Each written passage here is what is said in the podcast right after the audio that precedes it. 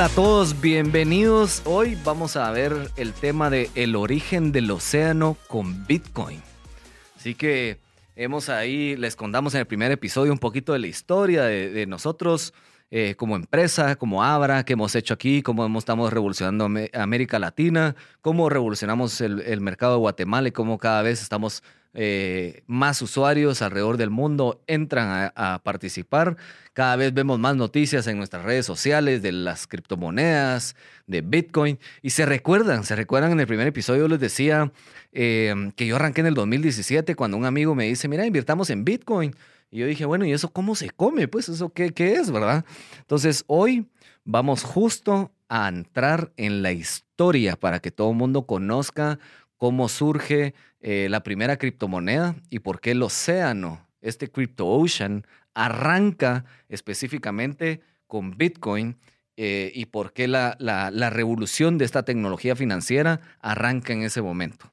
Así que prepárense para un episodio bien interesante. Vamos a hablar de historia, pero una historia bien alegre. Eh, y va a haber unos datos bien importantes que vamos a tomar en cuenta acá. Pero comencemos con esta historia. Así que recuérdense a todos, eh, gracias a los que se están suscribiendo, a los que me están escribiendo en, las redes, en TikTok, en mi Instagram, eh, en, los correos de soporte. Soporte, recuerden, eh, si tienen alguna duda, soporte arroba y en WhatsApp, ahí les resolvemos cualquier apoyo que necesiten. Pero gracias por darme más temas, bienvenidos. así que arranquemos con este Crypto Ocean del origen del océano con Bitcoin. Así que, pero bueno, Bitcoin. Ok, sí, lo escuché en CNN, lo escuché en una noticia, lo vi en la prensa, lo he visto en TikTok. Eh, ¿qué, arranca? ¿Qué es eso? ¿Por qué, ¿Por qué es tan importante este arranque de Bitcoin? Pues déjenme comenzar contando esta historia. En el año 2008, imagínense, en el 2008, no es hace mucho, o sea, algunos tal vez son más jóvenes que yo, pero en el 2008 Mm, tampoco ha pasado, no es una historia de 50 años, pues, o sea, no es el origen del Internet. Eh, pero, ¿qué, ¿qué, estaban haciendo ustedes en el año 2008? Pues eh, en el 2008, si todos recuerdan, eh, veníamos en una crisis mundial. En, en, Estados Unidos estaba pasando una crisis, ¿verdad? Monetaria, ¿verdad? Algo donde estaban imprimiendo mucho dinero, eh, había una inflación, había desempleo, había una crisis económica. Ah, ¿Cómo, cómo, cómo así que a David se parece a algo que está pasando ahorita? Ah, ¿verdad? Ah, hay, temas semejantes como, lo que, como esta impresión masiva que está pasando de dinero, pero ya vamos a ver por qué tiene esto que ver con, con, con esta tecnología. Pues en el año 2008, luego sale un artículo que se llama Bitcoin lo crea una persona que se llama Satoshi Nakamoto y hoy eh, ese artículo eh, se le conoce como el white paper de Bitcoin. Eh, este white paper de Bitcoin habla, y la verdad que es impresionante a todos los que me están viendo, todos los que están escuchando, es el primer documento que ustedes tienen que leer. Si quieren entrar al mundo de las inversiones, lean este documento. Está en Google, está en español, está en todos los idiomas posibles. Es súper fácil de leer, son ocho páginas alrededor eh, y habla de este proyecto, ¿verdad? O sea, un proyecto donde hablaba de temas bien interesantes, de una moneda digital, este gran Satoshi Nakamoto, ¿verdad? Que hoy eh, algo interesante es que nadie, nadie hoy en, el, en, este, en este día, en esta hora que ustedes están escuchando esto, sabe quién es Satoshi Nakamoto. O sea, este es como que fuera un una persona anónima donde hoy se cree que es un grupo de personas, porque de verdad, si es una persona, es un genio, pues, o sea, es, es un crack, pues, pero si son un grupo de personas pues aparte que sí son cracks, o sea, saben de conocimientos de criptomonedas, criptografía, eh, tecnología, finanzas, economía, o sea, contabilidad, o sea, de verdad tiene tanto que ver toda esta tecnología con muchos temas que de verdad es, un crack, pues, o sea, es un crack. Entonces, en ese año sale un artículo y dice, miren, tengo una iniciativa de un proyecto donde una moneda digital descentralizada ¿Cómo descentralizada? David, ¿qué, es eso de descentralizada? hablemos un poquito de la descentralización. Descentralizado significa que no existe una casa central, si quieren verlo así, o un, un, lugar físico que centralice todas las transacciones. Muchos productos que hoy utilizamos en el día a día entran a la parte centralizada donde valían las transacciones y dicen, ok, David está haciendo una transacción, mandando dinero a este, se la vamos a probar y ellos centralizan esto. Cuando hablamos de descentralizado, significa que no existe nadie que centralice las transacciones de Bitcoin específicamente eh, y eso hace el inicio también de lo que se le conoce como blockchain. Ya lo vamos a escuchar ahorita más adelante. Pero eso significa que yo, David, estando hoy en Guatemala o si es, mañana estoy en Miami, puedo mandar dinero a cualquier lado del mundo utilizando la tecnología de Bitcoin y de forma descentralizada se va a validar esa transacción mediante la tecnología usando la blockchain, que ya vamos a contar, como les digo, que es la blockchain. Pero eso significa que nadie puede centralizar las transacciones en Bitcoin. ¿Qué significa esto y por qué tiene relevancia, verdad? Hoy han visto algunas, varias noticias y esto es un paréntesis como, eh, como que fueran los, comerciales del podcast, si quieren verlo así. Han visto noticias diciendo, ah, no, es que China está queriendo sacar Bitcoin de, de China y que ya no quiere eso ya han sido como la tercera, cuarta vez que, el gobierno chino dice que no quiere Bitcoin, por ejemplo, y al final siempre lo termina aceptando porque como es descentralizado, no hay un botón que pueda apagar el sistema de Bitcoin. No hay forma.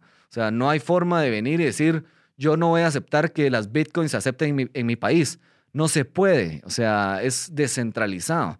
¿Saben que el país que más Bitcoins usa en América Latina, ¿saben cuál es? Venezuela. O sea, Venezuela es de los países que más bitcoins usa. ¿Y por qué será?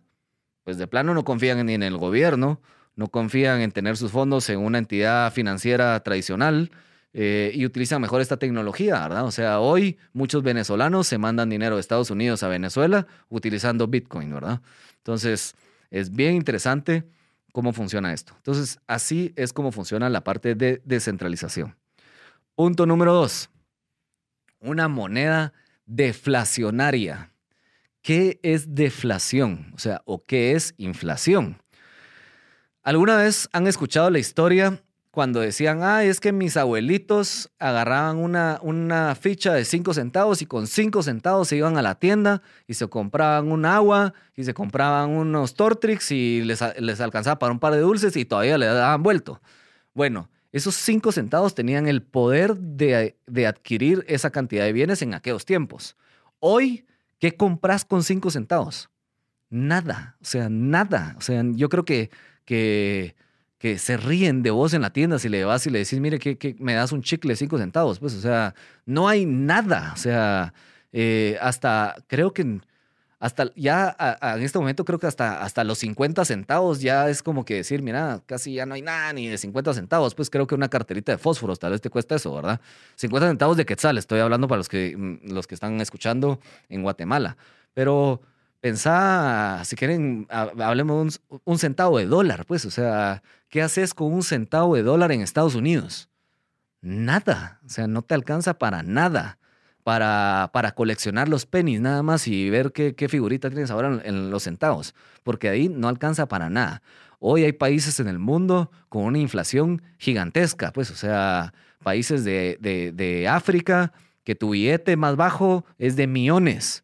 Ridículo, pues, o sea, eh, países en América Latina como Argentina, que es ridículo la inflación que existe ahí.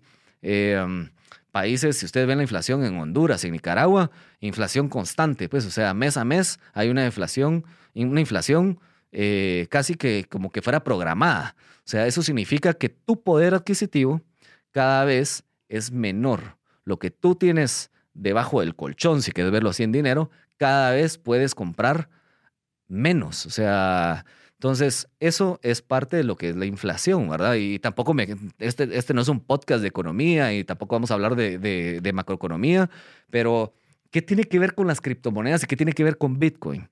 Bitcoin, cuando lo crea Satoshi Nakamoto, dice, va a haber una emisión constante de Bitcoins, o sea, cada 10 minutos se va a emitir una cantidad de Bitcoins, cada cuatro años la producción de Bitcoin se va a partir a la mitad, Es decir, que si se producían 25 bitcoins cada 10 minutos, en el año 4 se parte a la mitad y eso se llama halving de bitcoin. Entonces en lugar de producirse 25 bitcoins, se producen 12.5 bitcoins. A los 4 años se producen 6.25 bitcoins. A los 4 años se producen 3.12 bitcoins. Eh, y así. Hasta llegar a un máximo de 21 millones de bitcoins. O sea, ese es el máximo de bitcoins que van a existir en el mundo. 21 millones de bitcoins. Entonces, si lo ves así, sabiendo, y eso, bueno, tiene que ver un poco con economía, es que si tú tienes una cantidad de monedas o un recurso limitado, lo que tiende a pasar es que cada vez vale más.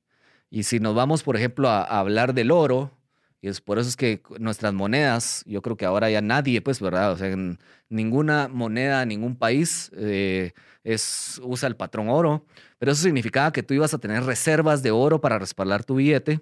Eh, y por supuesto, hoy nadie lo hace porque imagínense Estados Unidos imprimiendo esta cantidad de trillones de dólares. O sea, ¿qué cantidad de oro va a tener? Pues, o sea, nada, pues, ¿verdad? Eh, entonces, el oro en, aquellos tiempos era un recurso limitado. Entonces, por eso es que se, categoriza a decir que el mejor valor para resguardar el, tu dinero era el oro, porque entonces cada vez vale más. Eh, pero hoy existe una moneda digital que en ese tiempo, esa era la idea, es decir, una moneda digital que en ese caso sí tiene 21 millones, tiene un tope, no hay forma más. O sea, no hay, no no hay nadie que va a decir, no, miren, ¿saben qué? Ahora se me ocurre hacer 21 millones de más. No se puede. O sea, ya está programado y por eso hay 21. Hoy, en este momento, hay alrededor de 18.8 millones ya emitidos, o sea, en, en, alrededor de 11 años, eso es lo que se ha hecho. Cuando llegue a 21 millones, no va a haber más. Eh, sí, David, pero ¿y cuándo, es, cuándo llegamos a los, a los 21 millones? Ninguno de nosotros vamos a estar vivos. Pues, o sea, bueno, pues a menos que mi podcast haya perdurado en la historia y ahorita después de 100 años lo estén escuchando. Eh, pero en el año 2134, creo yo, es más o menos cuando se a los 21 millones de bitcoins. O sea, ninguno de nosotros lo vamos a ver vivos, pues, o sea, entonces, eh, en este caso, y a diferencia si quieres verlo así como el oro, lo que va a pasar es que imagínense que ahorita que, que, este Elon Musk que se quiere ir a, Marte y todo eso y está de moda irse a Marte, ¿verdad? Entonces, eh, que imagínense que encuentran reservas de oro en Marte. Lo que va a pasar es que entonces ahora hay más oro en, el, en, en, en, en la Tierra y entonces por eso ahora el oro va a valer menos. Bueno, Bitcoin no puede hacer, no va a pasar eso, pues o sea, nunca va a pasar porque no hay forma de emitir más Bitcoins. Entonces tenemos aquí ahora una moneda deflacionaria, que significa que va a agarrar más valor conforme más gente quiera adquirir. Si toda la población, si lo vamos a poner así un ejemplo, de Guatemala, que no llegamos ni a 21 millones de personas, vamos como que como 15, 16 creo yo, ¿no? Eh, quisiera tener un Bitcoin, o sea, y le dejaremos sin, sin ningún Bitcoin a nadie en alrededor del mundo, pues, o sea, eso significa que no, no existe la posibilidad de que todas las personas del mundo puedan tener un Bitcoin. Entonces imagínense, en el 2010, por supuesto, nadie creía en la tecnología, nadie, o habían pocos, pues habían pocos que creían en la tecnología. Em, no había mucho, no era mainstream, o sea, no, no, no habían comercios, no habían que, o sea, eran poquitos, ¿verdad? O sea, los que estaban, Bitcoin valía 6 centavos en el 2010, ¿verdad? Hoy en este momento, vamos a ver para que sea el, dato exacto, en el momento que estoy grabando el podcast, vale 38.600 dólares un Bitcoin. Espero que, cuando estemos lanzando este episodio estemos mucho más arriba del valor, pero, pero hoy eso vale, o sea, esto lo que vale. Pero vamos a hacer un ejemplo que siempre me encanta esta, este ejemplo, pues, pero pensemos en el 2010 y a eso hablamos de una moneda deflacionaria, regresando a, este, a esa parte de la historia de Bitcoin. En el 2010, Bitcoin valía 6 centavos. Piensen ustedes ahora qué estaban haciendo en el 2010. Algunos me pueden decir, sí, graduándome del colegio, otros graduándome de la universidad, bueno, listo. Algunos tal vez no, pues tal vez están en pañales. Pero bueno, imagínense que en ese momento pudieras conseguir 100 dólares. 100 dólares. Con esos 100 dólares vas a ir a comprar bitcoins en el año 2010 y podrías comprar entonces 1.667 bitcoins. Esos 1.667 bitcoins, desde el 2010 tú los guardabas, los tenés guardados por estos 11 años hasta este año. Y hoy lo querés vender y vale bitcoin, hagamos en el ejemplo, 40 mil dólares por un bitcoin. Eso significa que esos 100 dólares se convirtieron en 66 millones de dólares. De locos, pues de locos. O sea, 100 dólares en el 2010, hoy serían 66 millones de dólares, valuado al precio de 40 mil dólares de Bitcoin, de esos 1.667 Bitcoins que tú compraste. O sea, es de locos. ¿Eso qué significa?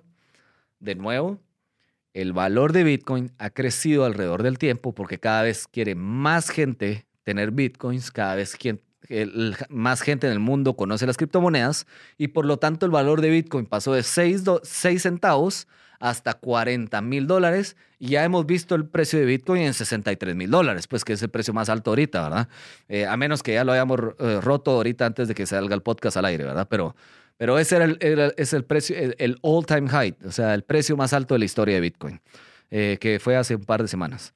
Entonces, a eso llamamos una moneda deflacionaria. O sea, entre más gente quiera la moneda, las bitcoins, el más va a crecer el valor de Bitcoin. Y por eso hoy existen varios eh, analistas de, entidades bien grandes como JP Morgan, que es un banco muy conocido a nivel mundial, eh, Bank of America, eh, personas muy famosas en el mundo que predicen que el precio de Bitcoin en el año, a finales de este año, 2021, va a llegar a valer 100 mil dólares por un Bitcoin hasta 300 mil dólares por un Bitcoin. Eh, hay un modelo que se llama Stock to Flow que predice que en cuatro años un Bitcoin va a valer un millón de dólares. Entonces, eso significa que cada vez más gente se va entrando a este mundo de las Bitcoins. Y eso, de nuevo, es lo que hace que Bitcoin sea una moneda deflacionaria, ¿verdad? Entonces, hablamos ahí, hablamos de que es descentralizado, hablamos de que es una transacción peer-to-peer, o sea, de persona en persona. ¿Esto qué significa? Y por eso es que, de nuevo, es difícil que, que puedas parar esta tecnología porque no hay, o sea, a nadie a quien tú puedes venir, los gobiernos pueden venir, ir a cerrar eh, una casa de cambio, una empresa, etcétera. Pero la tecnología de Bitcoin no necesita una empresa. Tú puedes tener una billetera que puedes buscarla en tu App Store, en tu Google Play, y hay miles. Y, poder hacer una transacción de Bitcoin de persona en persona, poderte juntar en un café eh, aquí en Guatemala y decir, mira, yo te quiero comprar Bitcoin, sí, y te venden los Bitcoins. Pues eso es lo que pasa en Venezuela, pues, o sea, en Venezuela ya existen gente que, te compra las Bitcoins, que te vende las Bitcoins en Venezuela de persona en persona, es de los mercados de peer-to-peer -peer más grandes de América Latina. Eh, y es por eso, pues, o sea, porque no hay una entidad que, que, está encima de eso y que Bitcoin te permite hacer esas transacciones de persona en persona. Tú puedes ir hoy en Estados Unidos, usar el montón de casas de cambio reguladas que ya existen en Estados Unidos, puedes usar cajeros que te venden Bitcoin. Eh, comprar bitcoins ahí y mandar tu bitcoin a Venezuela, por ejemplo. Entonces, eso es una transacción peer-to-peer, de persona en persona. Entonces, hoy, si ves, eso es algo que, que hace diferente a Bitcoin. Y ahora bien, eh, bueno, pero ok, listo, la moneda, ya contaste un poquito de eso, David, pero ¿y, qué, hace? ¿Cómo funciona la tecnología de Bitcoin? Hablemos un poquito de lo que dijiste del blockchain. Y hoy, ¿por qué el blockchain es para mí la cuarta revolución industrial, verdad? O sea, está revolucionando el sistema financiero eh, y es esta cadena de bloques. Bitcoin específicamente, la moneda digital, usa un sistema que se llama blockchain, la cadena de bloques. ¿Cómo funciona la blockchain? La blockchain, y por eso es que tiene que ver con la descentralización, funciona que antes, en el 2010, tú podías conectar tu computadora y conectarte a la blockchain y tener un histórico de las transacciones. Entonces, es decir, yo tengo, sé que David tiene una Bitcoin, por ejemplo, y se la va a enviar a ti en donde estás ahorita, en cualquier parte de América Latina o donde nos estás escuchando. Y lo que hace es que la cadena de bloques se va registrando cada 10 minutos y va validando todas las transacciones. Entonces, tu computadora, para iniciar en la cadena de bloques, lo que tiene que hacer es resolver un problema matemático que entre más computadoras y más, más, más, más velocidad en las computadoras, quiero verlo así, o más capacidad, más poder computacional, lo que hace es que el problema matemático se vuelve cada vez más difícil y eso permite que las computadoras más robustas validen la cadena de blockchain a nivel mundial y no las computadoras chafitas, pues si quieres verlo así, eh, y eso hace que las transacciones se ejecuten. Eso hace que el sistema sea seguro y ya vamos a hablar un poquito porque esto hace que sea eh, seguro el sistema. Entonces, tú con ese historial de la cadena de bloques puedes validar toda la historia de Bitcoin, o sea, de lo que está pasando, saber que realmente David tenía esa Bitcoin, que ahora se te la está mandando a ti, y lo va a registrar eh, luego de resolver ese problema matemático, y en esos 10 minutos resuelve y lo mete a un siguiente bloque que entra a la blockchain y entonces se vuelve parte de la sucesión de la cadena de bloques. Entonces, hoy cuando hablamos de descentralizado, significa que hoy miles de computadoras alrededor del mundo que no se conoce nadie, está trabajando en la blockchain y está validando todas las transacciones que se ejecutan en la, blockchain de Bitcoin. Entonces, cuando yo estoy mandando una Bitcoin a alguien, entra a este blockchain para que se valide la transacción y una vez validada, todas las computadoras comienzan a decir, ah, sí, sí, David tenía esta Bitcoin, se la vamos a mandar a, a esta persona aquí. Listo. Y dicen, sí. Después la otra computadora dice, sí, sí, sí, sí, sí, sí, así alrededor del mundo. En ese tiempo pequeño. Lo que sucede ahí es que existe un consenso, se llama eso, y cuando existe el consenso, esa transacción se ejecuta y se registra como, una, como, un, como un libro mayor de transacciones contables y ya se registra la transacción y se ejecuta la transacción de Bitcoin, ¿verdad? Entonces, bueno, ahí ya, listo, ya así ya entendí la forma descentralizada, listo. Y, pero, y, y entonces, y yo como validador de las transacciones, ¿qué recibo a cambio? ¿Se recuerdan que les conté que cada 10 minutos se emiten bitcoins adicionales? Pues esas bitcoins adicionales, cada 10 minutos que se ejecutan, se reparten entre los mineros, que eso se le, conoce al nombre a las personas que están validando las transacciones en la blockchain. Y ahí tú recibes una recompensa por el trabajo que estás haciendo, ¿verdad? Porque imagínate, hoy tenés computadoras trabajando y por eso es que también han visto que dicen noticias, ay, sí, es que Bitcoin consume mucha energía. Sí, Bitcoin consume mucha energía porque tiene computadoras trabajando ahí constantemente.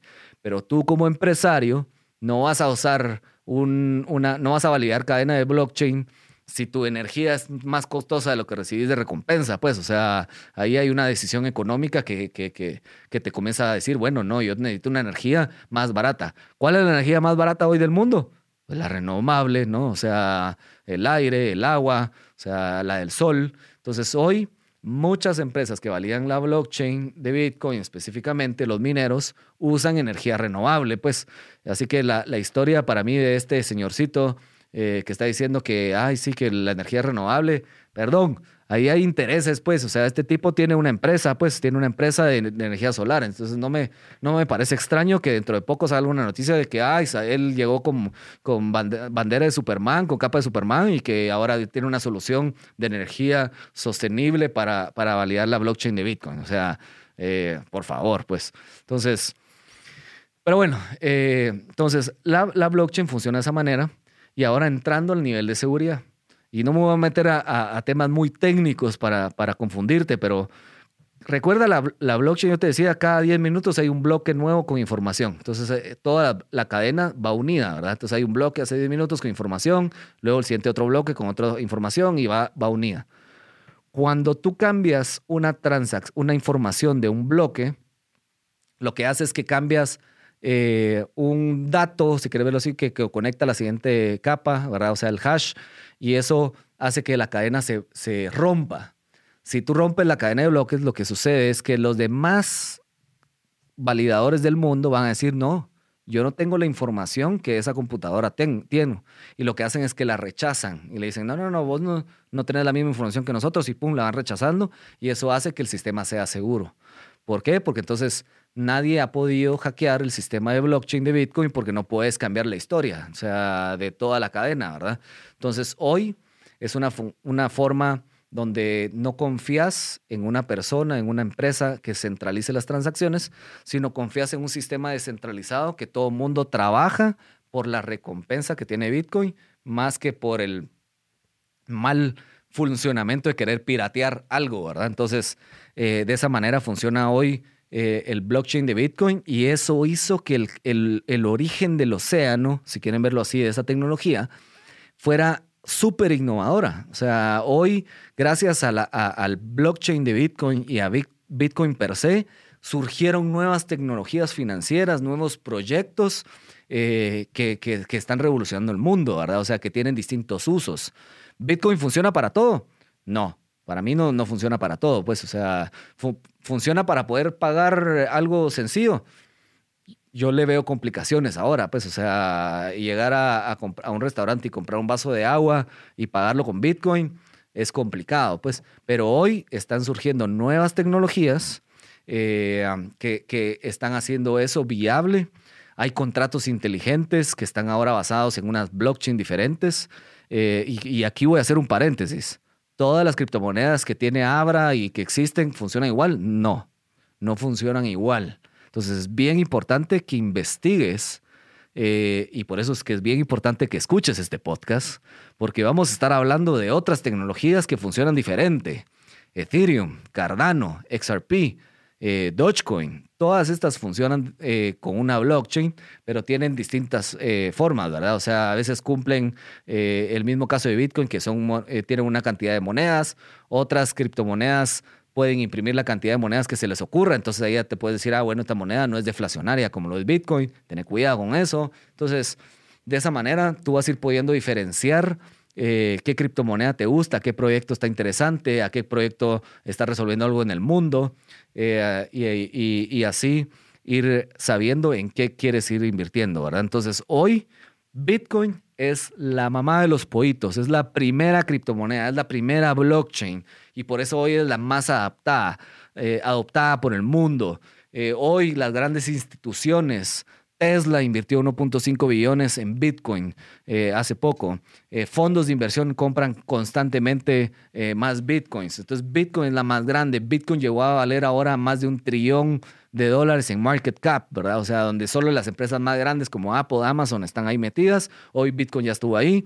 Entonces es importante que sepas que si Bitcoin es la, la más grande y domina el 40 pico por ciento de todo el mercado de las criptomonedas es por algo, pues, ¿verdad? O sea, esa es la primera criptomoneda que surgió, es la que más conoce todo el mundo y por eso si tú estás arrancando, es la primera criptomoneda que tú debes de comenzar a investigar. Y como te decía a un inicio del podcast, lee el white paper de Bitcoin. Está en Google, es gratis. Pone white paper Bitcoin en español y te va a salir.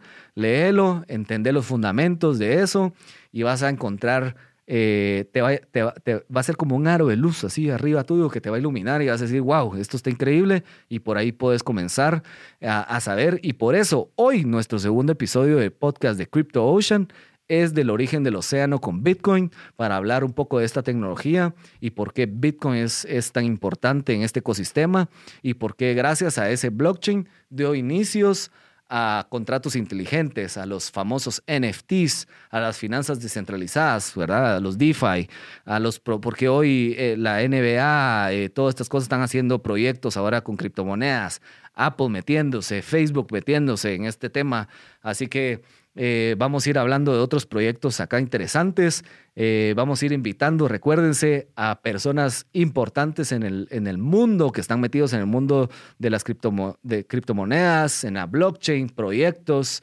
Eh, vamos a ver si son si, si le vamos, siempre vamos a ir preguntando una pregunta ahí de, de que, cómo se consideran, si son camaroncitos, si son ballenas, a ver si la gente nos va a ir respondiendo en este podcast, eh, pero va a ser una pregunta que siempre vamos a estar haciendo. Eh, así que recuérdense a todos. Gracias por escucharnos, denle like a este podcast, suscríbanse al canal, mándenselo a, a todos sus amigos para que vayan aprendiendo de esta tecnología. Eh, recuerden seguirnos en, en, nuestros canales oficiales de Instagram, de Facebook. Em, y eh, recuerden, si tú tienes alguna duda de todas tus transacciones, de lo que está pasando, escríbenos por WhatsApp. Ahí con mucho gusto el equipo de soporte de Invesgo te va a resolver. Eh, y únete a nuestro grupo de Telegram. Ahí vamos a poder conversar más despacio. es una comunidad que va creciendo cada vez más. Eh, y puedes encontrar el link para ingresar al grupo de Telegram en mi perfil de Instagram, que puedes buscarme a mí, David Lee, mi apellido escribe AW. y ahí me buscas en Instagram, va a estar en mi, en mi perfil, hay un link, así que te puedes unir a nuestro grupo de Instagram y escríbeme cualquier duda, cualquier tema que quieras que vayas hablando. Así que estamos ahí. Muchas gracias a todos y nos vemos en el episodio número 3.